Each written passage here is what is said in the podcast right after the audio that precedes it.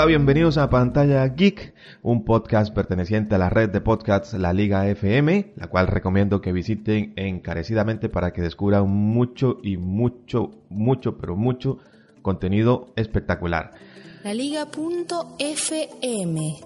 Estamos conectados. Este podcast es un podcast express porque se ha estrenado recientemente el último tráiler de la nueva película de Star Wars, o de la franquicia de Star Wars, Han Solo, el cual a mí particularmente me ha encantado. La verdad es que antes no me interesaba mucho, pero viendo este nuevo tráiler, eh, pues me he puesto en contacto directamente con mi amigo que más sabe de Star Wars, al menos de lo que yo conozco, junto con Rolando también, y Lucas en Argentina, pero ellos no han podido estar. Pero me traje a Helder. Helder, ¿qué tal? Aquí estamos, Rojo 5 la escucha. ¿Qué te ha parecido el tráiler así, de, de, de, golpe, de una vez? Pues igual que a ti, yo creo que en general la sensación ha sido buena. Y los comentarios que he leído también han sido buenos. Está, todo el mundo más ilusionado con la película. está demostrando esta película que, no merece las malas críticas que ha llevado. Es extraño, ¿verdad? Que esta película sin estrenarse y con solo la historia que tiene en ese trasfondo la hayan puesto a parir prácticamente, porque así lo han hecho. Al menos a mí me ha llegado el que la película va a ser eh, un mojón, creo que se dice así en España, ¿verdad? Sí, sí, sí. Sí, a mí también me ha llegado eso. Pero yo creo que es por diferentes factores que no tienen mucho que ver con la película o incluso nada que ver. Primero, el más fundamental es el actor que han puesto, que físicamente no se le parece a Harrison Ford. Sí, eso, eso, eso es verdad. Pero bueno, eh, yo qué sé, hay que tener en cuenta, por ejemplo, que Igual McGregor tampoco se le parece a De Y, y si hacen una película de, de Kenobi, un spin de Kenobi, tal cual se ha anunciado, aunque no sea oficialmente, pero ya se rumore, va a estar situada también en esta época, en este, esta franja temporal, la misma franja temporal que esta película. Entonces, si Iwan McGregor no se parece a Alec Guinness, y Alec Guinness fue Obi-Wan Kenobi en la trilogía clásica, ¿por qué se queja todo? Y nadie se ha quejado de eso, ¿no? Yo no he escuchado a nadie decir, es que Iwan McGregor no se parece a Alec Guinness. Sí, pero ah, ¿de hace cuánto? De hace, de... hace cuánto es esto? Esa película del 2007, no, por ahí. A ver, cuando salió La Mesa Fantasma, vimos a un Obi-Wan joven que interpretó a Iwan McGregor. Entonces, claro, uno dice, hostia, pero es que desde que es joven hasta que es viejo puede cambiar, vale. Pero es que si hacen una Kenobi ahora, una película de Kenobi, que, que Iwan McGregor está más que ilusionado para que la llamen, yo creo que la van a hacer, eh, se pondrán en la misma línea temporal que Han Solo. O sea, ocurrirá más o menos a la vez que Han Solo. Y son 10 años hasta llegar a la trilogía clásica. Y tampoco se le parece Iwan McGregor a, a Alec Guinness. Entonces, no entiendo las quejas por uno y las no quejas por otro. Cuando ya ha pasado esto de Star Wars. No sé. Bueno, es que ahora estamos en, tiempos peores. Así está la sociedad. Esto, una película es una película. Hay que tener en cuenta que es una película, no es un documental ni nada por el estilo. Es como un cómic. Cuando, yo qué sé, cuando Peter Parker lo dibuja otro dibujante de cómics, la cara es distinta. Pero ya está ese mismo Peter Parker, sigue la misma serie. No tiene, por, no tiene no, hay que agrandar esas cosas ni hacer un drama, tío. Es una película. Lo importante no es que se le parezca, lo importante es que haga bien. Lo importante es que su interpretación convenza y tenga carisma y mole el personaje. Sí, pero tú sabes que para muchos, para muchos fans Star Wars no es solamente una película, es una forma de vida. Pues eh, yo soy súper fan de Star Wars y Star Wars es una peli. Es para disfrutarla, para pasar un buen rato y punto pelota y se ha acabado, tío. a ver, ah, tiene su filosofía, tiene una filosofía y tiene unas cosas curiosas, tiene algo, es algo más que entretenimiento. Pero eso tampoco la convierte en una religión, que tío, vamos a, quemar aquí eh, Lucasfilm porque han puesto un actor que no se parece. Más que no se parezca, tío. Lo, importa, lo que importa es que lo haga bien. Lo que importa es que yo vea reflejado ahí a un joven, a un joven Han Solo. Aunque... Más que nada en la personalidad. Eso sería lo ideal. Eso, eso sería la ideal. Pero ¿qué te parece el cast de Donald Glover como Lando Calrissian? Pues te digo lo mismo que en el otro, no se le parece nada. A, ¿No se te parece? A mí no se a, Yo no le he parecido, pero digo lo mismo que, lo mismo que te he dicho con, con Han Solo. Que si la todo lo hace bien, de puta madre, y de hecho lo, hace muy bien. O sea, este tráiler hay un par de, tiene un par de momentos estelares, sobre todo uno que ya comentaremos. Que digo, es que es, el Lando, es que veo a Lando. Sí, Me da igual que no se le parezca al actor, es que sigo viendo a Lando. sea, no me importa tanto el parecido físico como si la interpretación de los actores. Sí, sí. Chewbacca sí se parece bastante, ¿verdad? Chewbacca se le parece, pero si te das cuenta... Está más joven, tiene 190 años. o sea, si ves las imágenes de, ver las imágenes de la de episodio 4 es un Chewbacca un poco más de pelo más oscuro. Pero es que está más joven, tiene está más está hecho un, chaval, tiene 190 años apenas. 190 años, claro, tenía 200 en, en el episodio 4, que por cierto, eso lo dijo eh, Carrie Fisher en una entrevista, dijo que el Bucky tenía 200 años. En el episodio 4, o sea, aquí son 10 años antes, pues tiene 190. Sí, entonces ah, el, pelo es más rubio, está está que por cierto, en la cronología oficial de Star Wars tiene una película que va antes y ya sale Chewbacca. En el episodio 3 sale Chewbacca. Y ocurre ya 10 años antes. Tenía 180 años en el episodio 3. Claro, ya, ya, hemos visto a Chewbacca antes de, estar con Han Solo. Entonces, lo que pasa es que creo que creo que están usando al mismo Chewbacca. De, o sea, creo que tienen un, un, un traje de Chewbacca y es el mismo que usan. Porque yo pienso que este es el mismo Chewbacca del episodio 8, ¿no? ¿O, o qué? Me imagino que sí. Seguro le echan un poquito de acondicionador para que el, cabello le brille más. Hombre, le han puesto una cosa nueva, que es que ahora tiene una bandolera doble. ¿Te has fijado en eso?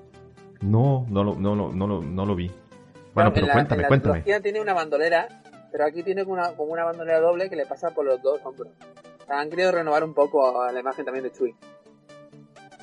Sí, sí, claro, igual para vender muñequitos. Claro, claro, claro. Eso Chewbacca ya dejan solo, ya no es el Chewbacca, no, tenés que vender otro Chewbacca, no puedes no puede vender el mismo Chewbacca, entonces le han hecho ese cambio y ese Chewbacca dejan solo.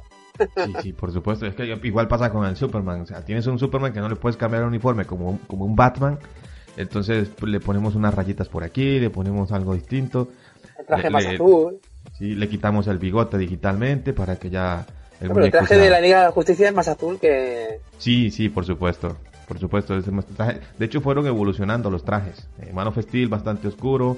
El, en Batman vi Superman un poquito más clarito y ya en, en Justice League pues fue saturado completamente. Pero creo que ya viene, eso creo que ya viene de, de Zack Snyder. ¿eh? O sea, sí, para mí venía la idea de ahí, pero bueno, en otro momento hablaremos de Justice League. Ahorita lo que quiero es que me diga, bueno, te, te, ¿a ti ya te trae atrapado esta historia o no? ¿La dejan solo? Hombre, yo sí, antes de este tráiler, porque a mí, a mí en realidad me ha enganchado este tráiler. Sí, hombre, el primero también fue bueno. Lo que pasa es que este ha sido muy bueno. El primer tráiler también fue bueno. Este, este, ha sido muy bueno. Pero, pero sí, es que a mí, yo te digo una cosa. Desde que pusieron a Ron Howard a la, dirección, y dije, esto va a ser un pepinazo. Porque Ron Howard es un director de pedigrí. Es que no han puesto a un cualquiera, han puesto a Ron Howard. Y Ron Howard cuando quiere hacer algo bien lo hace bien. De hecho, se ha metido tanto en la producción que, por lo que ha dicho Kevin Smith, dijo Kevin Smith hace como un par de meses y demás que Ron Howard estaba, estaba en un estado de decrepitud física absoluta. Porque le estaba, dando, estaba dedicando tanto tiempo y tanta energía a Han Solo que estaba seco. O sea, estaba que dormía muy poco, comía poco, estaba una porquería. Y es porque le estaba dedicando toda su energía a Han Solo. Porque hacer una película en, de, junio que lo pusieron, o julio, hasta mayo, que tiene menos de un año, es complicado, ¿eh? Una película que ya los dos fenómenos que pusieron, eh, Chris Miller y Phil Roy, si no me equivoco bien el nombre, pues hicieron ahí una hicieron una, un estropicio, entre comillas, ¿no? Tampoco quiero desmerecer el trabajo de, los, estos dos chicos, pero tirados por algo, ¿sabes? Buscaban a lo mejor otra imagen para Han Solo, menos comedia quizás, iban a meterle mucha comedia y respetar más el guion de el guion original de, de Lawrence Kasdan.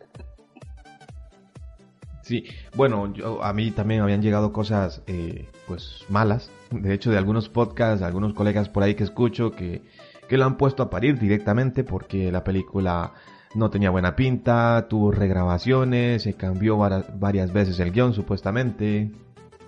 Rogue One tuvo regrabaciones también. Entonces, las regrabaciones se hacen para mejorar el, el producto. Entonces, no sé, la gente no sé de qué se queja. O sea, a ver, cuando una película, cuando algo va mal, se pueden hacer dos cosas, o arreglarlo o, seguir con ello hasta que se acabe. Entonces, cuando algo va mal y se intenta arreglar es para hacerlo mejor, supuestamente. Con Rock One funcionó. Rock One iba a ser otra cosa, metieron a otro director nuevo, hicieron regrabaciones y Rock One ahora mismo, yo creo que el 90% de los fans de Star Wars toman a Rock One como la mejor película de, la, de la época Disney. Mejor que episodio 7 y episodio 8. Entonces, si Rock One tuvo regrabaciones y es la mejor película, ¿de qué te quejas, tío? Si están, viendo regrabaciones porque alguien se ha preocupado de, de, hacer regrabaciones, porque están perdiendo dinero haciendo regrabaciones. De hecho, han vuelto a las Islas Canarias.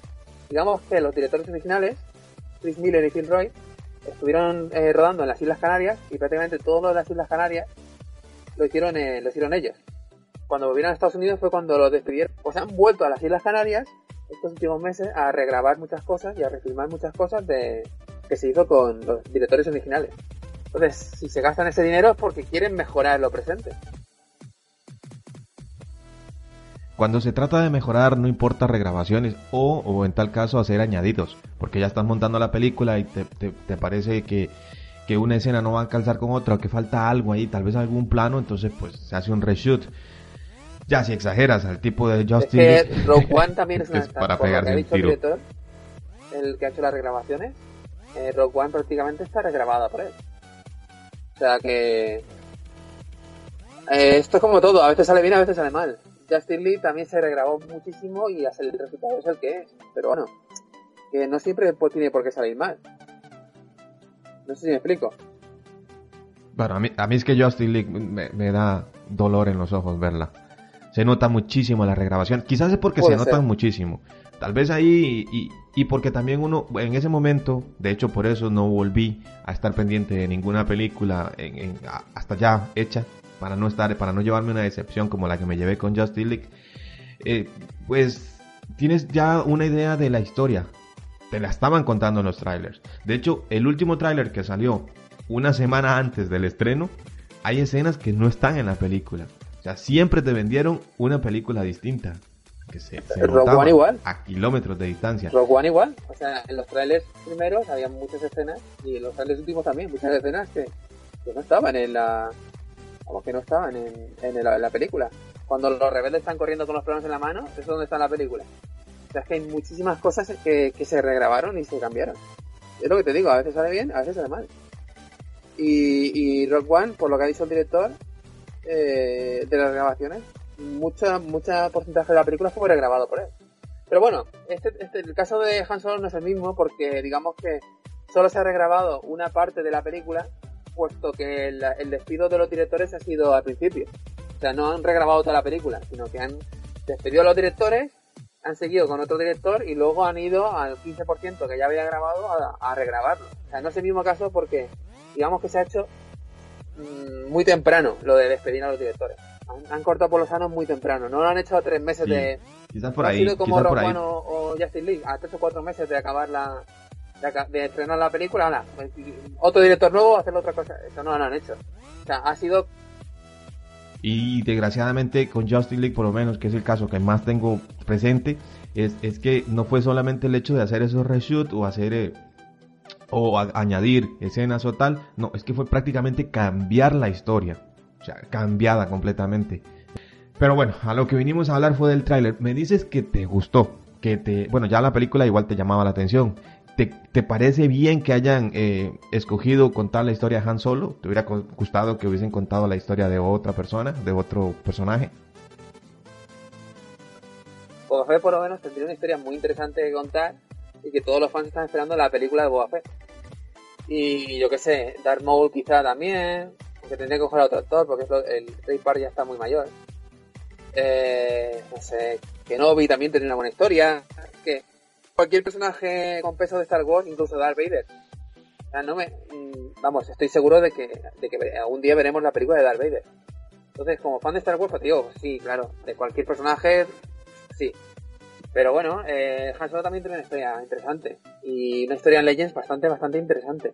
Que por cierto, eh, Pablo Hidalgo, que es el responsable de, de comunicación de Star Wars, si no me equivoco, puso en Twitter hace como un mes, mes y medio, que hay cosas de Legends, del universo Legends, que vamos a ver en la película.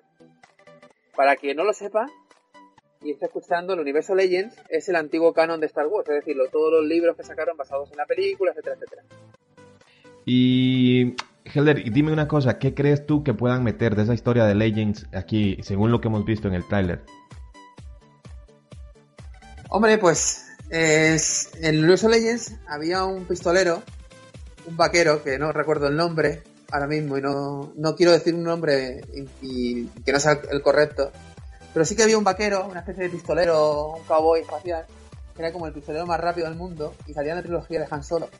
Un enemigo de Han Solo. Y se dice que el villano principal va a estar basado en ese pistolero.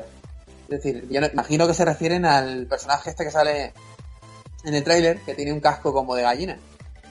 El, el Sí. capitán gallina, como lo llama mi... El que se ve en el, en el desierto. Exacto. Dicen que ese personaje está basado en, en ese personaje de Legends, que es una especie de pistolero, pistolero espacial.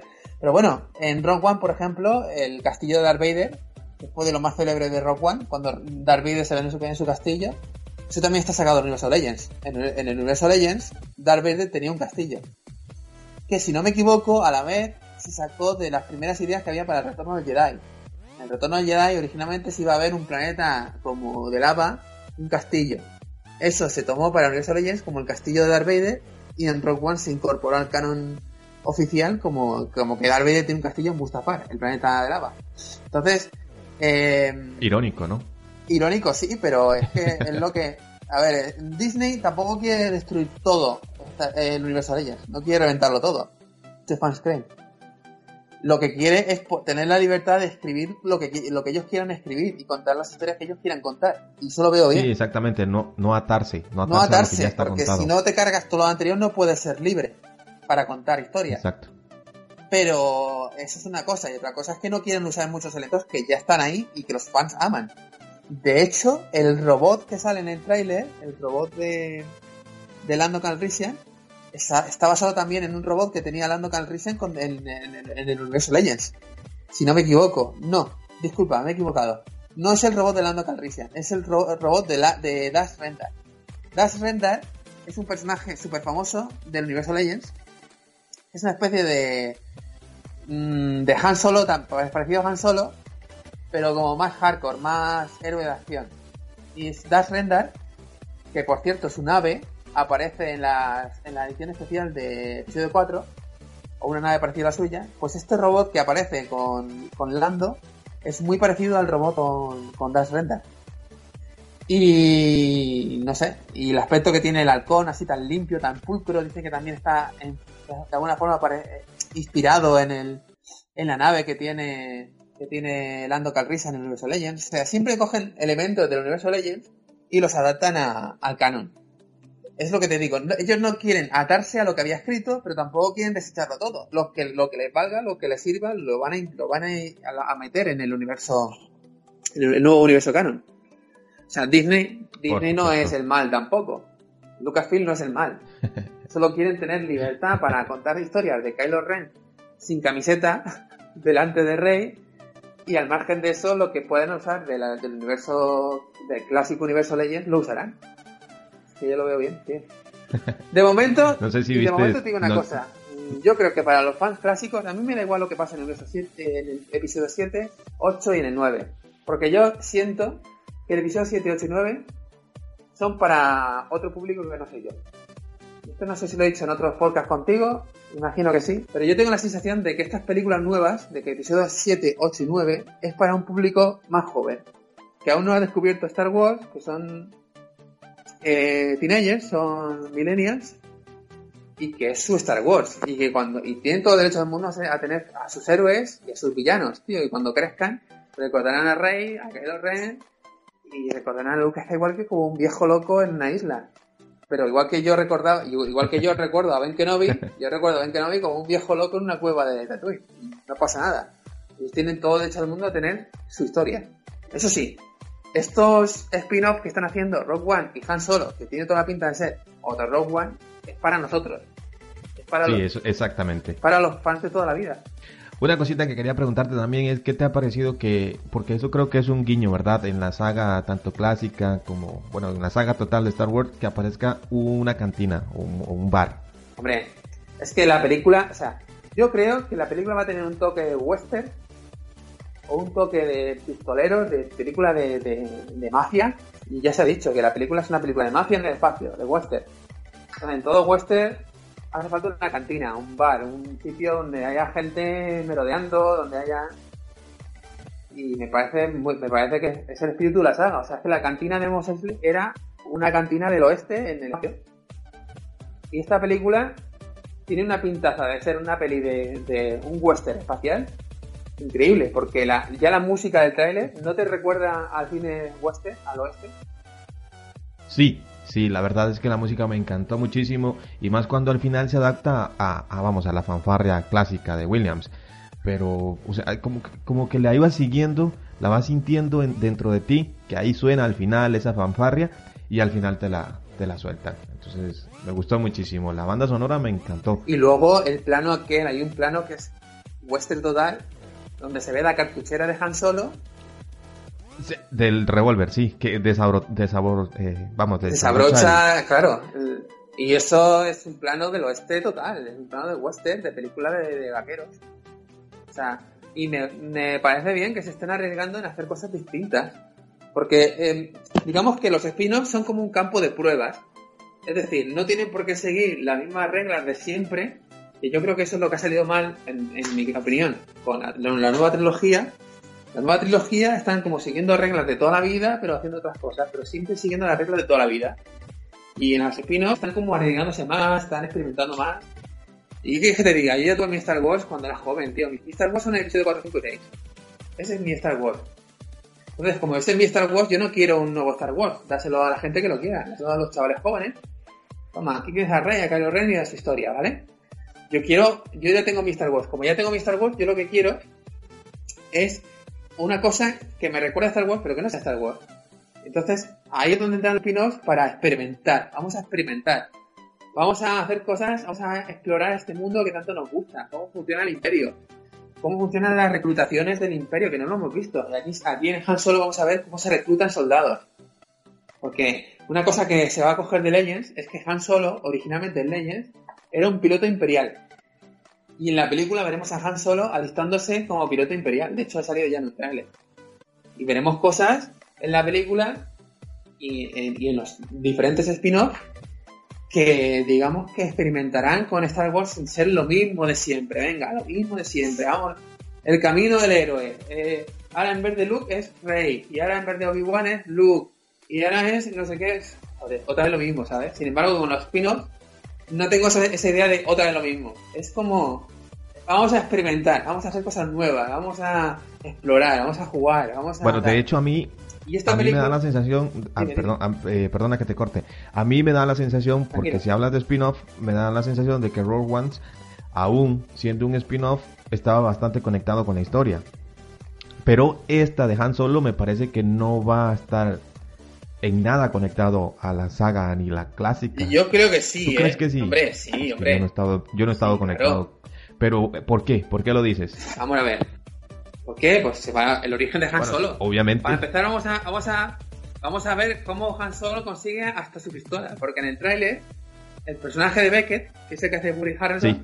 le da la pistola a Han Solo y yo creo que ese es el momento en el que Han Solo consigue su mítica pistola. No recuerdo el nombre de la pistola, pero Han Solo tiene una pistola que es mitiquísima, que es la que siempre lleva Han Solo. Yo creo que ese es el momento en el que le da la Sí, pistola. sí, en el tráiler, en el tráiler, en el tráiler se ve donde, donde este, este Woody se la da. Vamos a ver cómo Han Solo consigue la pistola. Vamos a ver cómo, cómo eh, conoce a Chewbacca. Vamos a ver cómo consigue el halcón milenario. O sea, y, y espérate tú que no veamos la deuda que tiene con Java, porque sospecho que, lo- que también lo veremos. No sé si me gustará o no verlo, pero sospecho que lo veremos. Entonces, este spin-off también va a estar muy conectado con la... O sea, cuando haga un spin-off, No, pero Cuando- digamos, a lo que a lo que yo hablo, a lo que yo hablo es que no estará conectado en la historia en sí, o sea, en la historia que contaron en la trilogía clásica. Digamos como si fue Rogue One, que los planos y sí, que pero Rogue final- One está basado en una línea de, de texto que hay en el texto original. O sea, es que Rogue, a eso voy. Rogue One está conectado A- más a que con la voy, que película, este sí está me parece a mí con que una es- línea que sale al principio. Los, los, los espías rebeldes han conseguido robar los planos de la Estrella de la Muerte. Eso es lo que, esa es la conexión que tiene Rogue One. Toma, toma película y toman spin-off. Claro, pero quiero decir, Rogue One tampoco está tan conectada en ese sentido. Está conectada igual que Han Solo. O sea, cuando, veremos cu- cuando pasen 10 años y sigan haciendo películas de Star Wars y hagan una película de Star Wars de un personaje que, es totalmente inventado, entonces sí podemos hablar de una película que no, está conectada. Porque de momento están haciendo películas de cosas que tienen una cierta conexión. Cuando cogen y digan, venga, un personaje nuevo. un Jedi que vivió en el eh, mil años antes de antes del episodio 4. Y nos lo inventamos todo de cero. Eso sí que estará cero conectado. Pero de momento todo está más o menos conectado. De hecho, la estética es muy parecida. Yo creo que.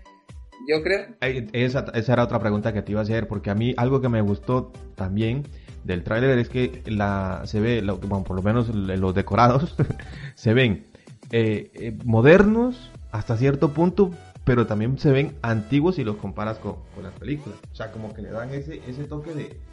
Claro. De, vejez dentro de la misma saga. Es que ese es el toque que tenía Star Wars originalmente. Star Wars originalmente era, todo estaba viejo, ajado, un universo ajado. Que en la época no, digamos que uno de los factores que tenía Star Wars de éxito era que la estética era como muy ajada, cuando en la época, cuando se mostraba una nave espacial era todo impoluto, todo brillante. Y Star Wars dijo, no, no, esta va a ser nave vieja, cosas ajadas. Y ese es el toque que tiene la trilogía clásica. Oh, claro. Vino el episodio 1, 2 y 3, y en el episodio 1, 2 y 3 estaba todo limpio, todo impoluto, todo brillante, todo con luz. Y, por eso no, nos enganchó tanto a los, a los fans de la trilogía clásica. Pero vamos. Otra cosa que quería decirte es que, que, que se le ve bastante acción a mí las películas de acción así como tal, porque no solamente se ve como un western, también se le ve eh, acción, digamos, de peleas cuerpo a cuerpo, de la lucha sobre el tren. esto, es, esto es una... ¿Te, te la película? Yo es que ya sé lo que va a pasar. O sea, esto es... Esto es una película del oeste no, de, hecho te lo iba a preguntar, de hecho te lo iba a preguntar porque no sé de qué va a ir. Por eso te estaba tratando de, entrar, de meter en situación con lo de que está bastante separado a la historia de la, de la trilogía clásica de Star Wars. Porque al final te iba a preguntar, bueno, ¿de qué va a ir? Y no sé si me gustaría acertar, porque pienso que la historia de Han Solo es muy extensa como para contarlo todo ahora. Me explico. Han Solo tiene una deuda con Jabba de Hutt en la trilogía clásica y por eso lo acaban congelando en, carbonita. Porque Han Solo, pasando un cargamento de Java de Hutt, eh, lo perdió, lo, expulsó para escapar del, imperio. Y por eso eh, Java de Hutt quiere recuperar su dinero y al final lo acaba convirtiendo en carbonita para, para saldar su deuda, ¿no? Entonces, ¿y si eso? ¿Y crees que y crees que ese cargamento es el del tren? Hombre, es que todo apunta a que sí, ¿no? ¿O qué? O sea, en, el tráiler dicen que hay un, un gáster, un tipo gordo, un gáster gordo que está reuniendo un equipo para hacer una misión. Entonces, ¿y si el gáster gordo es Java?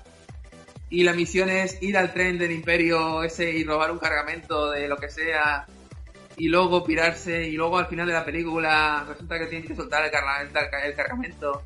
Porque no sé si te has dado cuenta, pero el, el halcón milenario en la película tiene una forma curiosa que no es la que, la que ha tenido siempre. Es decir, eh, si has visto el tráiler, te das cuenta de que el halcón milenario tiene forma como de puño, como de punta de lanza. Sí, sí. Cuando el, el, halcón milenario originalmente tiene dientes, Pues eso es porque hay una parte, hay una parte que la perdió. Hay una parte de carga que la, que la, perdió. Entonces, ¿y si esa parte de carga que perdió la, la soltó Han Solo para escapar del imperio y la suelta al final de esta película y eso explica la deuda que estaba. No sé, esa es mi, esa es mi teoría, ¿sabes? Ah, estaría, estaría curioso y, Lo que pasa es que no sé si me gustaría acertar porque yo, yo, yo me imagino a Han Solo... Que te sorprendan. No, y porque me imagino a Han Solo que, joder, es que Han Solo hay como, hay como cuatro o cinco cosas importantes en su vida que conectan con lo que se dice de él en la trilogía clásica, ¿no? Una es que eh, era piloto imperial, esto no se dice en la trilogía clásica, pero que sí, sí que se dice en, en, Legends, que era piloto imperial. Otra, que salvó a Buki, al, a Chewbacca, el Buki, y se hizo amigo de él. Y tiene una deuda de vida con él, y por eso siempre, siempre va con él, le protege y demás. Esa es la segunda. La tercera es que le quitó el halcón milenario hablando Calrissian en la partida de Sabbath. Que eso sí que lo veremos en la, en la película, además se ha visto en el trailer. Eso, lo vemos seguro. Y lo de Buki, lo de las tres cosas que he dicho las vamos a ver. Y luego hay una cuarta cosa, que es que tiene una deuda, una deuda cortísima con, con Java de Hutt. Eso es lo que a mí no me gustaría ver en la película, porque yo, joder, eh, la vida de Han Solo es como muy larga, una vida de troperías en el espacio, como para verlo todo en una, sola película, ¿sabes? Es como si hacen una película de, de Superman y en una película de Superman vemos todo lo de Superman, cómo llega al planeta, cómo crece en Smallville, cómo tal, cómo se hace enemigo de Les Luthor, no sé qué. sea, es como que la vida de Superman es muy larga como para contar toda una película, ¿no? Haz Superman 2 o Man of Steel 2 y ya me cuentas como cómo conocer a Luthor, como no sé qué. Entonces, Lo que, no me, lo que no me gustaría es verlo todo de Han Solo en el sentido de, bueno, vamos a hacer una película de Han Solo y te lo contamos todo. Pues Poco lo más probable que es que pase. Lo más probable es que pase así. Porque no creo que quieran hacer una Han Solo 2. Ojo, ojo. Bueno, pues que no la hagan, pero que no te lo cuenten todo, que te dejen a la imaginación. Ya para las novelas. Bueno, eso también están haciendo. Están contando piquitos, piquitos y después te lo tiran en, en los demás formatos, en novelas sí, pero no, gráficas, en no cómics. pasa tanto con, las- con, las- con los spin-offs, ¿eh? Eso, eso lo hacen mucho con... Eso, eso lo están haciendo a saco, con, la con la saga principal. la saga principal, tío. O sea, ¿quién cojones son? Y perdón por el vocabulario, pero ¿quién cojones son los caballeros de Ren? Me tienen que sacar un, un, un cómic de los caballeros de Ren, un libro sobre los caballeros de Ren, y contámelo en la película. Que llegamos al episodio 8 y no sé quiénes son los caballeros de Ren, tío. ¿Sabes? O Capitana Phasma. ¿De dónde viene Capitana Phasma? Pues, ¿qué matar a quien sea Capitana Phasma? Ya te sacamos un cómic de, la- de la Capitana Phasma. Eso lo están haciendo en, la, en, la- en las Y películas en, principales. en el cómic, en el cómic mola más todavía, la Capitán Phasma. Es que molar menos es imposible. Es que Capitana Phasma es un paquete, tío. Es un paquete. Es que no hace nada, tío. Es que no hace nada, tío. Es, es- Pero no, ¿cómo que no? Ya en, en el episodio 8 enseñó un ojito. Pero tío, o sea, no iba a ser el nuevo Boba Fett, iba a ser un, una guerrero de la hostia y iba a ir a... Tío, es que me da la sensación de que hasta yo mismo le doy dos hostias y, y la, y la derroto, ¿sabes? Como que la, la cogen en el episodio 7, se la llevan ahí, quita los escudos y ni siquiera hace ninguna estratagema, no saca nada del, del traje. Como En el si- 8, y en el 8 pelea con Finn y, y- y Finn, que era el que limpiaba la- la- las excusas, y- y pierde también. Y pierde también, además, de forma ridícula. Sale aquel y le, le pega un zambombazo en, en el casco. Es como que Capitana Palma, ¿de dónde la han sacado, tío? Se la han encontrado en la calle. A, y tú, capitán, necesitamos un capitán, pues tú mismo. O sea, es que me da la sensación de que no... Debería ser un personaje con mucho entrenamiento, con mucha tal, para estar donde está. Pero bueno, es que todo, toda la gente en ese ejército es, es absurda y ridícula. Anda que el general Hax este, tío, que es un personaje ridículo también y, y tonto. Pobrecita, ese, ese, ese sí me da pena a mí, porque me encanta ese personaje, pero no como lo dibujan. O sea, Ya, pero en el episodio 7, el, capitán, el, el general Haas en el episodio 7 también es un poco ridículo, donde se pone a hacer todo, todo el discurso ese exagerado con las tropas ahí, no sé, lo veo como... es que... Yo no me veo a son villanos, haciendo- son, son villanos infantiles, en realidad son villanos infantiles, vi- villanos de toda la vida, sin motivación alguna, soy malo porque soy malo y, y punto. Por eso es que Darth Vader es tan genial, o al menos a mí me lo parece. o sea, que- bueno, sé que a todo el mundo le parece genial, pero que a mí me parece que por eso Darth Vader, eh, pues, conquista corazones, porque tiene motivaciones, eh, tiene un trasfondo bastante bien contado y, y- y es un malo, vamos, que te cagas. Que te puede apretar el cuello sin asco, ni siquiera sin tocarte con carisma, con carisma, pero Sí. yo qué sé, tampoco hay que irse a Darth Vader, Darth Vader es, es, es el malo premium, pero es que hay otros, hay otros villanos que también molan un montón. Tarkin, por ejemplo, el gran Moff Tarkin, interpretado por Peter Cushing, le da 1500 vueltas al General Hux. O sea, es que yo no me imagino a Tarkin haciendo las estupideces que hace el General Hux. No me lo imagino. tío. Ah, ah, por cierto, ¿has visto el, el, el, el- el- cómo debería haber terminado de Star Wars? ¿Qué episodio? ¿El, el 8? El No. del 8, sí. No lo he visto. ¿Qué, qué No lo visto, el más, el más reciente. Donde sale Paul Dameron, eh, que, se- que viene dizque, a vacilarlos, ¿verdad? Entonces, este, hola, hablo con, hola. Y entonces sale Haxel y dice, elimina esa nave. Puf. Y se acabó Claro. el, el que, el- es que una persona lista lo hubiera hecho. Y te, y te lo digo, te lo dije en el otro, en el otro podcast. Creo que te lo dije en otro Sí, sí. podcast de episodio 8. Sí, lo hablamos.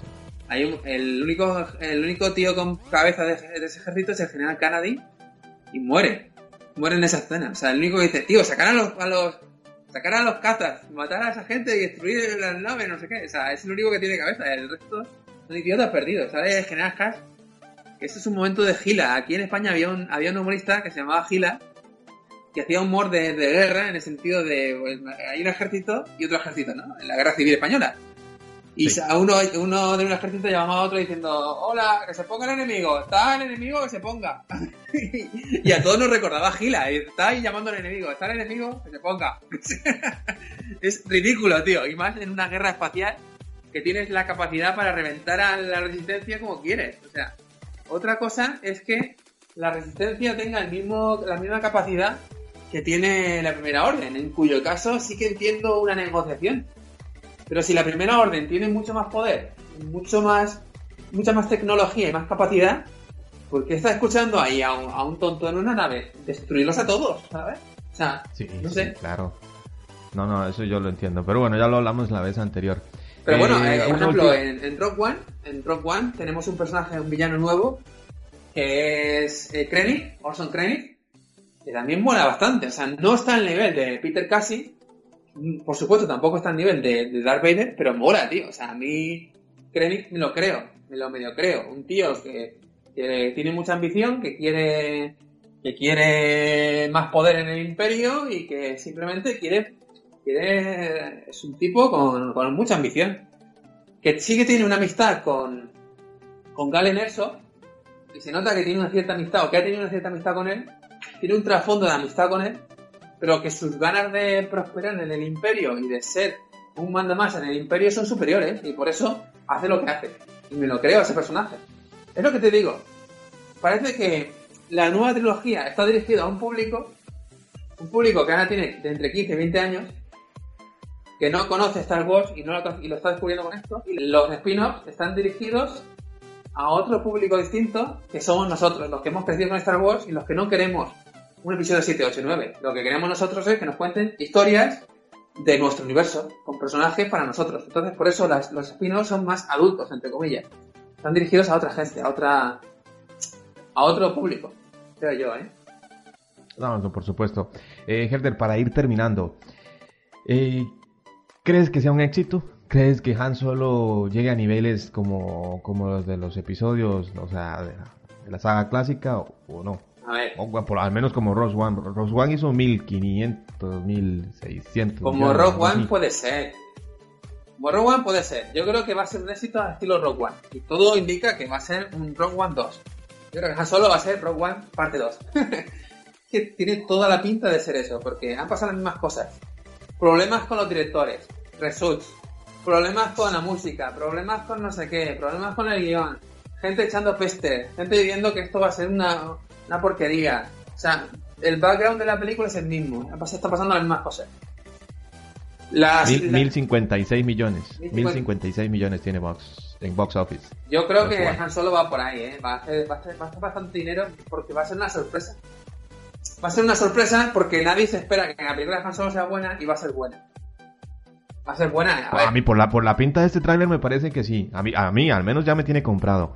Cosa que no tenía porque como te decía al principio, los colegas esos que escucho que hablan de, de- o hablaban de Han Solo la ponían a parir directamente porque por todo lo que lo que el trasfondo sí. Prejuicio.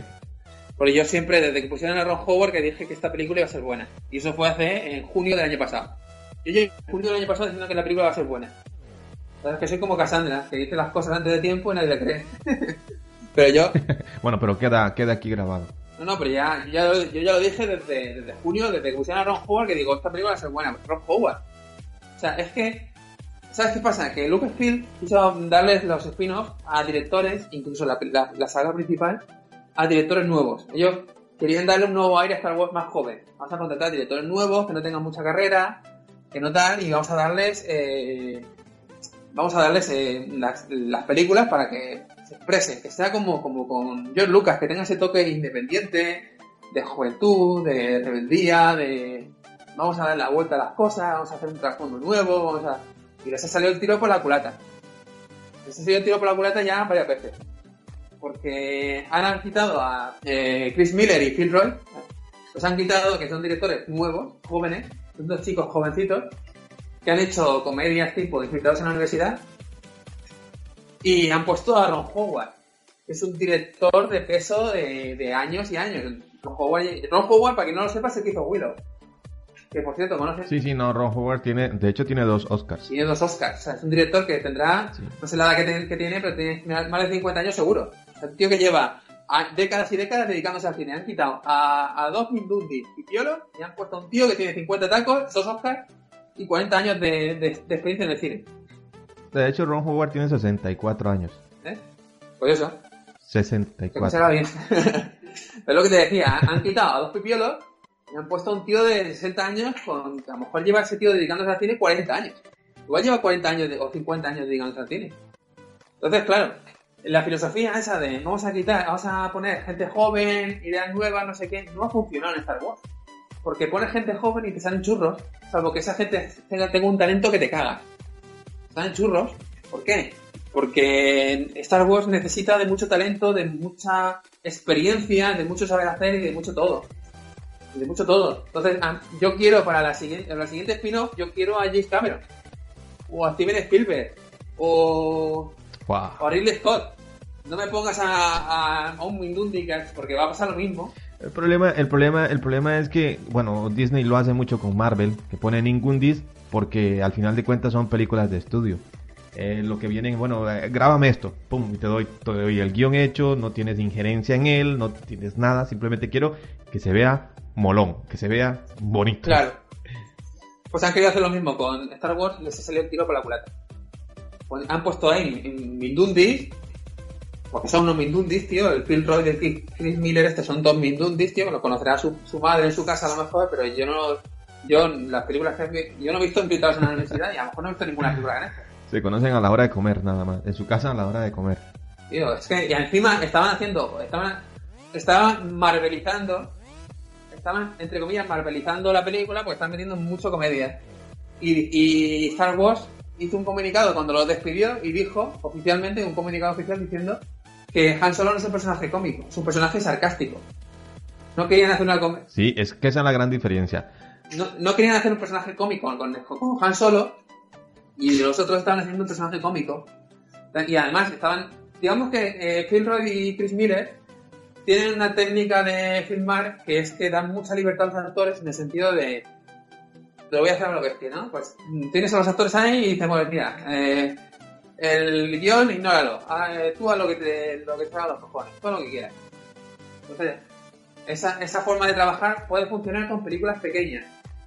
Aunque sean de estudios, pero que sean pequeñas. O sea, esa, esa forma de funcionar con infiltrados en la universidad funciona. Sí. Pues tío, si tienes a Jonah Hill y a Channing Tatum y es una película de 20 millones de dólares, es una comedia, eso pu- puede funcionar. Incluso puede mejorar la película original. Pero tú estás en una película de, de Star Wars que tiene 200 millones de, de presupuesto, que va a haber mucha gente que la van a analizar y que como no les guste la van a criticar y te van a quemar la casa, que es lo que ha pasado con, Sí. con los últimos Jedi.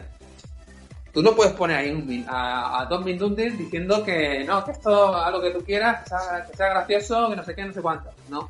Tienes que. Sí, eh, es lo que pasa, es lo que pasa con, con una película que recién acabo de ver hace poco, que es la de Ready Player One, que es la última de Sí. Spielberg. Que muchas personas eh, critican que es una película eh, vacía, o sea, que no tiene corazón y tal. Pero como es Spielberg, entonces lo, lo, lo hablan con la boca chiquitita. Bueno, No, es que no tiene corazón, pero es que está muy bien, es que me parece esto, me parece... Pero es otra cosa. Eso, yo no estoy hablando de eso. eso. A mí eso me da igual, porque yo cuando tengo que criticar a un director, me da igual que sea Spielberg o que sea un Mindundi. O sea, yo lo digo porque. No, pero te hablo, tú, tú sí, pero te hablo más en, en general, digamos. El, el, a, a ti y a mí nos escucharán a través de este podcast, ¿verdad? Bueno, sonamos en Spotify, sonamos en, en- en iTunes, sonamos en muchos lugares. Pero eh, mu- mucho del público general, a donde va son a las revistas de, de, de- de cine, a leer alguna crítica de algún de algún eh, crítico, valga la redundancia, famoso. Creo que en España hay uno que, que está ahora en la cresta de la ola porque se pone a hablar mal de todo el mundo. ¿Carlos Bollero? ¿Puede ser Carlos Bollero? Sí, será. Ese tío, oye. Hombre, aquí yo creo que tanto en España como en América Latina, como en cualquier sitio, está la prensa especializada y luego están los youtubers, porque están los youtubers que le siguen millones de personas y que hablan más de una película y baja, y baja la- las entradas de cine bajan. Y cuando, y, claro. pero bueno, eso es otra, eso es otro tema. Yo tampoco tengo, no tengo confianza en, en Ron Howard porque sea Ron Howard, sino porque sé que sé que Ron Howard para una película de Star Wars, que encima, como te he dicho, esta trilogía, perdón, no es una trilogía, estas películas, los spin-offs van para nosotros, no va a hacer una, un- una patata, ni va a hacer una cosa para chavales. Yo sabía que iba a hacer lo que, lo que, lo que ha hecho. Porque Han Solo, es como te he dicho antes, Han Solo va para los adultos, va para los que hemos visto Star Wars desde que somos niños. No es el episodio 8, ni el 9, ni el, ni el 7. Eso es importante saberlo. Y Ron Howard no se va a meter en un proyecto así para hacer una patata. Por eso, como te he dicho al principio, eh, Kevin Smith ha, ha dicho lo que ha dicho de, de Ron Howard. Que el tío está consumido. Está consumido de tomar pastillas para poder estar despierto, eh, comer poco, dormir poco, súper delgado y. Está consumido. Está costando la, la salud. O sea, no se ha metido en el proyecto para que pongan Ron Howard y ¡ay, qué chulo Ron Howard! Pero también te digo una cosa, Ron Howard tampoco es un nombre muy tan famoso. O sea, la gente conoce a Ridley Scott, a Steven Spielberg, pero Ron Howard es- somos más los de toda la vida los que lo conocemos que los, ¿sabes? Pero bueno, eh, Bueno, Helder, dime, vea, vamos a terminar con un par de preguntitas que, que me da curiosidad. ¿Qué te parece la duración? Aparentemente de 2 horas 23 minutos. dos horas va a durar la película, 23 minutos. 2 horas 23 minutos. Pensaba que iba a durar un poco menos. bueno, eh, Yo, eh, eh, por eso, por eso me da la curiosidad, porque creo que te lo van a contar todo. Sí, Desde sí, que yo nació, creo que también, eh. Yo- eh, cómo explota Krypton. Yo creo que vamos a ver todo también, sí. Yo pienso que lo vamos a ver todo. Porque si te fijas en este tráiler, tanto en este tráiler como en el primero, sobre todo en el primero, hay muchas escenas en donde vemos a un Han Solo más joven. Vemos a un Han Solo más joven. Porque cuando está en el coche, en el speeder, ese Han Solo yo creo que tiene 17, 18 años. Es un Han Solo chaval. Y yo pienso que vamos a ver la juventud, juventud, juventud, y luego cuando él va pasando el tiempo, se alista al imperio, se alista al...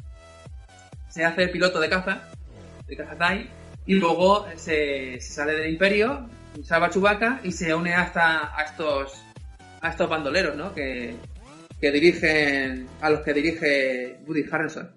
Entonces, mm, cuando me has dicho que dura dos horas y pico, me, me he diciendo, hostia, porque yo me esperaba una película de una hora y media, una hora y pico, más ligera, más de una película del oeste, pero en el espacio. Al decirme eso, he pensado, ostras, van a contarlo todo. Y mi teoría va a ser, va a ser cierta, seguro. Porque ya se dijo que íbamos a ver a Jabba the Hutt en la película. Mi teoría es que, te cuento la película, voy a, voy a contar la película, alerta spoiler, voy a contar la película. No, de hecho, de- y así, así contesta mi segunda pregunta, porque lo que te iba a decir era qué esperas de la película, ahora sí ya, con, con papeles, qué es lo que esperas para que quede grabado, para que después de ver la película ambos, volvamos a estos micrófonos y contemos, mira, me equivoqué en esto o lo conté tal cual. Bueno, te- primero te cuento lo que creo que va a ser la película y yo te, luego te- te digo lo que espero, mis sensaciones al ver la película, ¿vale? Lo que- No, sí, la- claro. la- ¿Vale? La película que yo creo que vamos a ver es esta. Vamos a ver a Han Solo joven en Colelia con una novia suya que es Kira, interpretada por Emilia Clarke, y va a ser como su novia de adolescencia o su amiga de de adolescencia, que luego años después se la va a encontrar y antes de eso, o sea, primero vamos a ver a Han Solo en Colelia, Cole- Colelia con ella. Luego vamos a ver cómo Han Solo llega al Imperio y se alista al Imperio como piloto. Luego vamos a ver cómo sale del Imperio porque salva a Chewbacca. Porque los, los Wookiees son esclavos del Imperio. Entonces, a salvar a Chewbacca, sale del Imperio y se va a vivir con él. Se va a estar con él. Luego vamos a ver cómo se reúne con.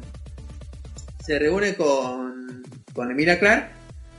Y al reunirse, con Emilia Clarke, Emilia Clarke tiene un contacto. O tiene una. Ya ha ganado un contacto con Lando Calrissian. Y la banda que tiene Lando Calrissian. Entonces, cuando conozca a Lan- a Lando Calrissian a través de Emilia Clarke, Lando Calrissian le dirá que tiene un trabajo para él, que es un tío, es un tío muy bueno y tiene un trabajo para él y demás. Y conocerán a Woody Harrelson y Woody Harrelson le explicará el trabajo, que será robar un cargamento que tiene el Imperio en una en un tren, tipo película del oeste. Si es que es, es una película del oeste. Hay un tren, van al tren con el caballo, lo roban y se van. Entonces, el tren va a ser espacial, va a ser el que sale ahí en el tráiler, y lo va, lo va a tener eh, custodiado, el- custodiado el imperio, es, van a hacer robar lo que hay en el tren, el cargamento que hay en el tren, para Java dejar, y al final de todo va a perder el cargamento. Entonces, al perder el cargamento de Java dejar es cuando tendrá la deuda con, con Java dejar que vemos en la trilogía original. Esa va a ser la película, creo yo, ¿eh? Sí. en resumidas cuentas. Viendo cómo gana, cómo le gana a Lando el- el- la nave, que se la va a ganar, y viendo esas cosas. Luego, ¿qué espero de la película? Pues espero volver al universo Star Wars que yo conocí de pequeño. Que no lo he visto ni en la trilogía de las precuelas, ni en el episodio 7, ni en el episodio 8. Quiero volver a, ese- a esa época de- del imperio, quiero volver a ese mundo ajado, sucio, a ese universo de razas, de... no sé. Y sobre todo quiero ver, quiero ver eh, el Star Wars más pellejero, en el sentido de quiero ver el Star Wars de las mafias, el Star Wars de las cantinas llenas de, de malhechores, de bandidos, de... Esto que nos dejaba ver las películas, pero como muy, muy de poco a poco, la cantina Muy de de, muy, de, muy de fondo, muy de fondo. muy de fondo. Aquí quiero verlo a tope. Quiero ver a, la- a los gangsters de, de- la galaxia. Quiero ver a los, no sé, tío, a, a la mala gente en, Star Wars. Es lo que yo siempre he querido ver. Y, hostia, ¿cómo, ¿cómo será el underground de Star Wars? ¿Cómo será las mafias, los hacks, eh, Narsada, los planetas estos de... Y eso, eso mm, quiero verlo. Yo creo que eso es lo que vamos a ver, porque ya se dijo que iba a ser una película de mafia. Entonces, ¿qué es lo que espero? Espero, por un lado, volver a ese mundo que a mí me, me cautivó de niño, pero el, el de verdad. No la imitación que están haciendo con el episodio 7 y 8, el de verdad. que tampoco lo vi, por supuesto, en el 1, Pues 2, 7. te, te digo, te digo que hay, te digo que hay un amigo, un colega de otro podcast que se dejó decir un día de que eh, lo que ha hecho eh, Disney con, con, con Star Wars ha sido prácticamente perfecto. Yo- de hecho, yo de una vez fui a Twitter y se lo dije. Uh, lo que ha dicho. Es que eso depende mucho. Eh, seguramente, seguramente tu amigo, este tipo, este tipo que dijo que es perfecto, pues seguramente no habrá visto las originales. Es lo que te he dicho. Te lo dije ya cuando hablamos de episodio 7, te lo dije. Tú me dijiste, me gustó episodio 7, pero no he visto las, las, originales. Entonces yo entiendo, yo entiendo que alguien que le gustó, que no ha visto las originales o que no las ha vivido, eh, sí que le guste episodio 7 y 8, porque es- están hechos para, para esa persona. Si a ti, Andy, no, si tú, Andy, no viste episodio eh, 4, 5 y 6, las clásicas, y el 1, 2 y 3 te vino de, de, de Pampinfló, porque ya, ya vino una época para ti que ya no te, ya te interesaban esas cosas, y las películas tampoco que sean muy buenas, como para que te enganchen. Entonces yo entiendo que ahora veas el, el 7, el 8 y el 9 y te digas, ostras, ¿cómo me gusta Star Wars? Porque es tu Star Wars. Si tú no has vivido Star Wars antes, este es tu Star Wars. No, de hecho, cuando lo hablamos en el anterior podcast, no en este, eh, en el anterior podcast que tenía yo, y no ahorita en pantalla geek, eh, con el 7, a mí lo que me gustó fue que la experiencia, o sea, el vivir, el vivir Star Wars, ir a un estreno de medianoche, rodeado de personas disfrazadas de, de personajes de Star Wars, eh, vamos, eh, todo. en sí, la vivencia, que me imagino que fue lo que pudiste haber vivido tú allá cuando, cuando eras un niño. Yo no. Hombre, sí, sí, no. Yo cuando era un... Sí, bueno. Yo nací en el 87. Eso significa que yo no vi ninguna de las películas originales en el cine. Yo las veía en VHS porque mi padre era fan. Mi padre vio las películas en el cine, vio una en Francia y la- las otras dos en España porque vivió vivió en Francia un tiempo. Entonces las vio en el cine, era fan y se compró eh, las películas en VHS. Yo vi las películas de mi padre en VHS siendo pequeñico y claro, cuando eres pequeño y ves las películas, te flipan, tío, te alucinan. Porque no había visto nada igual. A lo mejor en esta época, que ya los niños estarán curados de espanto porque ya es... Joder, cualquier película ya supera en creces la, la calidad técnica que tenía Sí. y visual. Sí, sí, obviamente. Pero en, en, en los años 90, en un pueblo de, de España, recóndito, en los años 90, no había más cosas. No había más cosas. Entonces, veía Star Wars y me alucinaba. Con, con 8 años, o 7 años, o 9 años, yo, me- yo alucinaba viendo Star Wars. Y cada fin de semana me ponía una Star Wars. Entonces, flipaba con Star Wars. ¿Qué pasa? Que, que en el 97 mm, se reestrenaron las películas, se reestrenaron otra vez en, la- en, en el cine y se volvió a poner de, de moda porque salió la edición especial. Y yo no fui a verla porque dije, si esta película ya la he visto yo tienes y tienes de veces. O sea, era una película que yo veía todo, todo el tiempo, cada fin de semana, cada sábado. De repente se estre- reestrenó en el cine y como que se puso de moda.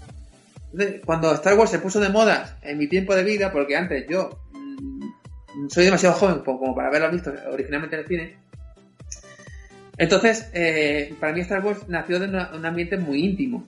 Yo no viví, yo sí que es verdad que con el episodio 1, en el 99, sí que se vivió otra vez el resurgir de Star Wars. Oh, Star Wars ha vuelto, Star Wars, no sé qué, la gente se disfrazó, iba al cine disfrazada, pero bueno, tampoco era como ahora, ¿eh? tampoco era tan bestia, pero sí.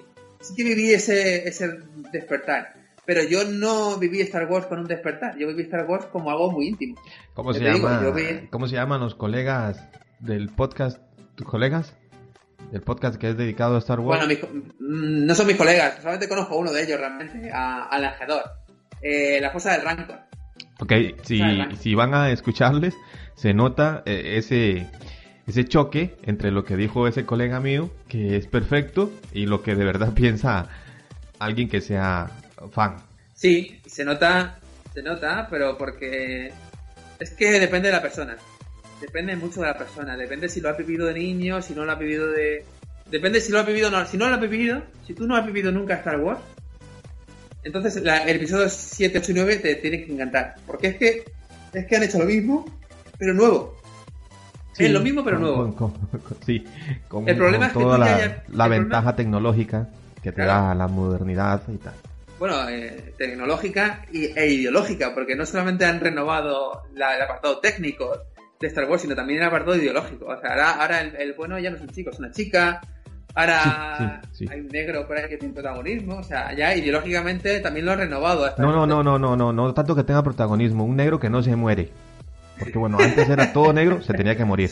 Bueno, Ahora en Star. Wars es que no había negros. O sea, el, el primer negro de Star Wars fue Lando Calrissian, pero fue porque, digamos que hubo una cierta presión hacia estudio o hacia, o hacia Lucas, porque ya la, el Imperio Contraataca ya no es de estudio, es, es suya, o es semi suya. Digamos que, bueno, explico. El episodio 4 es una película de estudio porque él no tenía la capacidad económica como para financiarse la película como él, quería- como él quería. Pero el episodio 5, como ya el 4 tuvo mucho éxito, el 5 ya digamos que es medio suya, medio del estudio. Y ya el episodio 6, Retorno Jedi, ya era completamente suya, ya es completamente independiente de suya. Entonces, digamos que la presión hacia Lucas, la presión que, social que había, es lo que hizo poner, poner un negro en la película, que fue Lando Calrissian. Pero originalmente no había negros en Star Wars. Pero bueno, eh, lo que te decía. No, pero a lo que, a lo que, no, y a lo que yo iba es que eh, al menos este sí merece morir. Porque to- por lo menos los demás negros, pobrecitos, no. Pero este sí merece morir. Es que han Esa hecho... fue la parte que Sí. menos me gustó de, de- del episodio 8 cuando la, la, la chinita esta lo, lo, lo rescata. Sí, bueno, pero es que digamos que el episodio 8 intenta darle la vuelta un poco a la sartén, intenta... Por ejemplo, mucha gente del episodio 8 dijo que la... Ah, bueno, y ahora, ahora salen chinos también. Ahora que Sí, caigo. sí. Y salen Pero por un ejemplo. ¿te has, dado cuenta, ¿te has dado cuenta de que la china buena es la que muere? ¿Eso te dado cuenta? Sí, hermana buena es la que eso, muere. O eso- sea, eso fue una, una lástima, la verdad. mu- muere la, la guapa y vive la fea, pero porque quieren darle un poco la vuelta a la sartén. Que la protagonista no tiene que ser guapa, puede ser fea también. Y que el protagonista tampoco tiene que, tiene que ser un galán, porque eh, eh, Finn no es un galán. No es un- está muy lejos de ser un galán. Lando Calrissian sí es un galán, por ejemplo. Pod- Podría ser un galán. Me veo una película de Lando Calrissian siendo un galán y salvando a la chica y salvando el día, puede ser. Pero Finn no es un galán. Es un, es un tipo, es un cobardica. Él huye de, huye de todos lados. Entonces qui- quisieron darle la vuelta y- y innovar, e innovar. Pero bueno, eh, Bueno, Helder, ¿qué te parece? Si lo dejamos hasta aquí o quieres agregar algo más? Nada, que la gente vaya. Yo quiero mandar el mensaje de que la gente vaya a ver la película sin prejuicios y a ver una película de Star Wars, pero también a divertirse, a entretenerse. Y que no vayan pensando en no se le parece a Harrison Ford. Porque es que esto es importante, esto que voy a decir es muy importante. Si vas a valorar la película, si vas a valorar la película solo en función de que el actor no se le parece a Han Solo, mm, mejor replantéatelo. Porque una película no se valora en función de. Es como decir. Es que, por ejemplo, acuérdate. Disculpa que te cambie un poco de tema, pero acuérdate de cuando salió Superman de Supergirl. ¿Cómo se llama el actor? Sí, te cómo ¿cómo se llama el actor? Que, que- que no se le parecía, no se parecía en nada. Hawking, Tyler, Tyler, Tyler Hawking. Exacto. El chico no se le parece en nada a Superman, o por lo menos a Superman que todos tenemos en la, en la mente. Y mucha gente lo criticó porque no se le parece a Superman. Es que no se le parece a Superman. O sea, a ver. No se tiene tanto que parecer como ser un buen Superman. Entre comillas. ¿no? No sé, no sé cómo decirlo. O sea, da igual No, que no, pero sí lo has dicho bien, sí, sí, sí, sí lo has dicho bien. Tienes que. Ah. Tiene, el actor no tiene por qué parecerse a un personaje. No está obligado a parecerse un personaje. No es un, no es, es un actor, tío. No. Yo qué sé, no se va a operar la cara, ¿sabes? Es un actor. O sea, el actor tiene que meterse en el papel, creerse al personaje y que tú te creas al personaje. Pero no tiene por qué parecerse al personaje. Y si vas a, valo- a valorar lo que hace este actor porque no se le parece a Han Solo, pues, tío, mejor no te compres la entrada a la película, te vas al parque y, y- y te pasas el día en el parque. Porque este actor no tiene por qué parecerse a Han Solo. Es que no tiene por qué parecerse a Han Solo. Tiene que hacerlo bien. Otra cosa, otra cosa es que, otra cosa es que vaya- veas la película y digas, es una mierda. Puede ser, la película puede ser una mierda. A lo mejor el tráiler se late bien, pero la película es una mierda. Es posible que ser eso. Pero que Mm. si la película te parece una mierda, que no sea porque el tono se parece a Harrison Ford. O sea, supéralo. Harrison Ford tiene 70 años. No, se va, no le van a tintar el pelo, las canas, y, le van, y lo van a poner ahí. Ni tampoco van a hacer un Han Solo digital. ¿Qué quieres? ¿Que hagan un Han Solo digital? ¿Que sea un monigote digital como lo era la princesa Leia en, el, en Rogue One? Yo no quiero eso. Yo quiero un actor nuevo que haga el personaje bien, pero que, haga, que sea un actor nuevo, tío. A mí es que me da igual que no, se le parezca. Lo quiero que lo haga bien. Y quiero ver a Han Solo. A un joven Han Solo, pero a Han Solo. Y lo digo lo mismo digo con Donald Glover. No quiero que se le parezca a Billy Dee Williams. Mm, Quiero que lo haga bien. Quiero ver a un a un a un a un buen Lando. Calrissian. Y yo creo que el- yo creo que lo ha marcado. ¿eh? Yo pienso que es que lo ha clavado, tío, incluso más que, que Han Solo. Hay una escena brutal en el trailer que dice todo lo que has escuchado sobre mí es cierto. Ah, sí. Muy bueno Que también. cuando lo vi dije, Dios, es que es, es Lando Calrissian, porque Lando Calrissian es un divo y se nota que se ha metido en la, en la, en la, en la cabeza de un divo. Es que este tío, este, este actor, Donald Glover, yo pienso que tiene una carrera, tiene mucho talento. Tiene mucho, mucho talento y una carrera br- brillante por delante, porque tiene un talento que te cagas. En, en, en Homecoming, en Spider-Man Homecoming también sale él, pero el papel es totalmente distinto, tío. En Spider-Man Homecoming es una especie de John, de Yonky, John Carra, tío. No sé si te acuerdas cuando, cuando sale en Spider-Man Homecoming. Pero sale como una especie de Yonky, con los ojos así medio entornados, mal vestido, tal, como si se acabase de despertar, como si se hubiese fumado un porro. Y no se le parece en nada a, a este Lando Calrissian. Hay actores que siempre hacen el mismo papel. Pero este actor, tío, es súper camaleónico. Es que es capaz de meterse en un papel totalmente distinto que, que otro a, a la vez. Y a las pruebas me remito. En Spider-Man Homecoming sale este, este actor que hacen de, si no me equivoco, es Aaron Davis, el personaje que, que- que interpreta. El tío de, de, de Miles Morales. Sí. Sale un ratito. Y el personaje que hace no se parece en nada a Lando Calrissian. Es una especie de yonki y tal, le sale ahí con los ojos ahí enchufados, ¿sabes? Que parece que se haya, haya como un porro.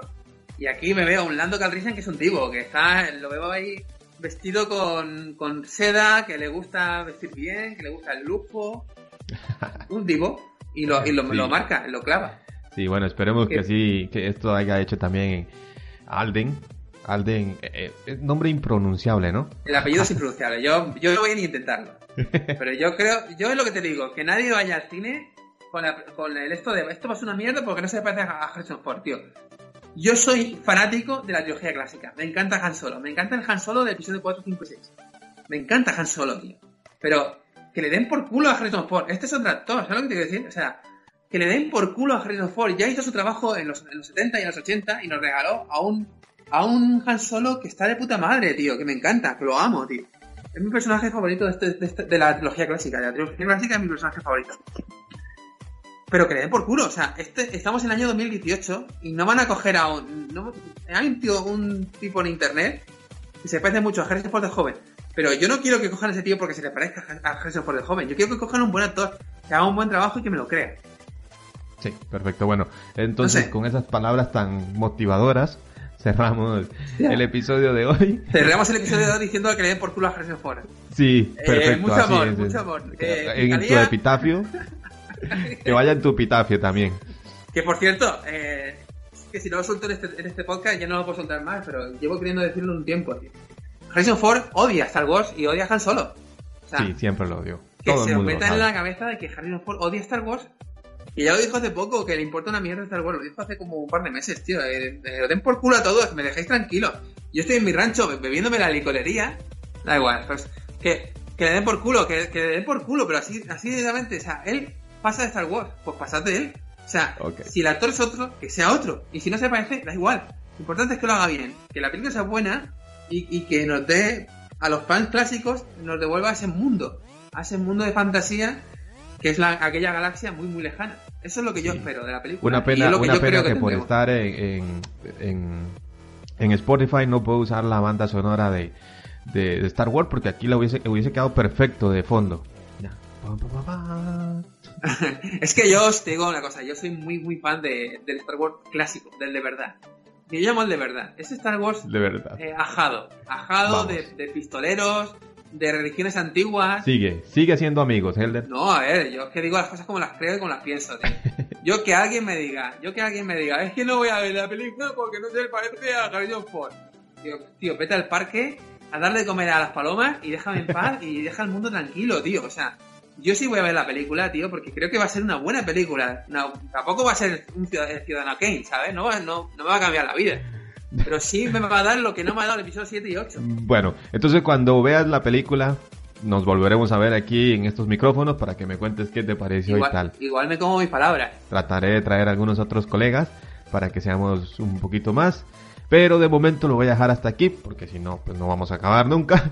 Hace rato me Sí, despido. nos vamos a hacer muchos más enemigos. Sí, y sí, y que más bien quiero, quiero que me escuchen y tú me los espantas, así que bueno, hasta aquí te queda. Un placer como siempre, Helder, tenerte por aquí. Di adiós a, la, a los pocos oyentes que quedan. Muy bien, pues eh, nunca dejéis de soñar con galaxias muy lejanas. Esto es un homenaje que hago a las cosas del Rancor, que acaban así. Me encanta que acaban así y ese acabo yo. Bueno, ahí dejaré el, link para ellos también, para los colegas. Eh, un abrazo a todos los que estén todavía escuchando este podcast, no se hayan ido a buscar a Helder eh, para, para darle cabezas de caballo y tal. Nos seguimos escuchando, un placer y no dejen de pasarse por la liga.fm a escuchar, eh, bueno, más podcasts. Un saludo y hasta la próxima. Chao.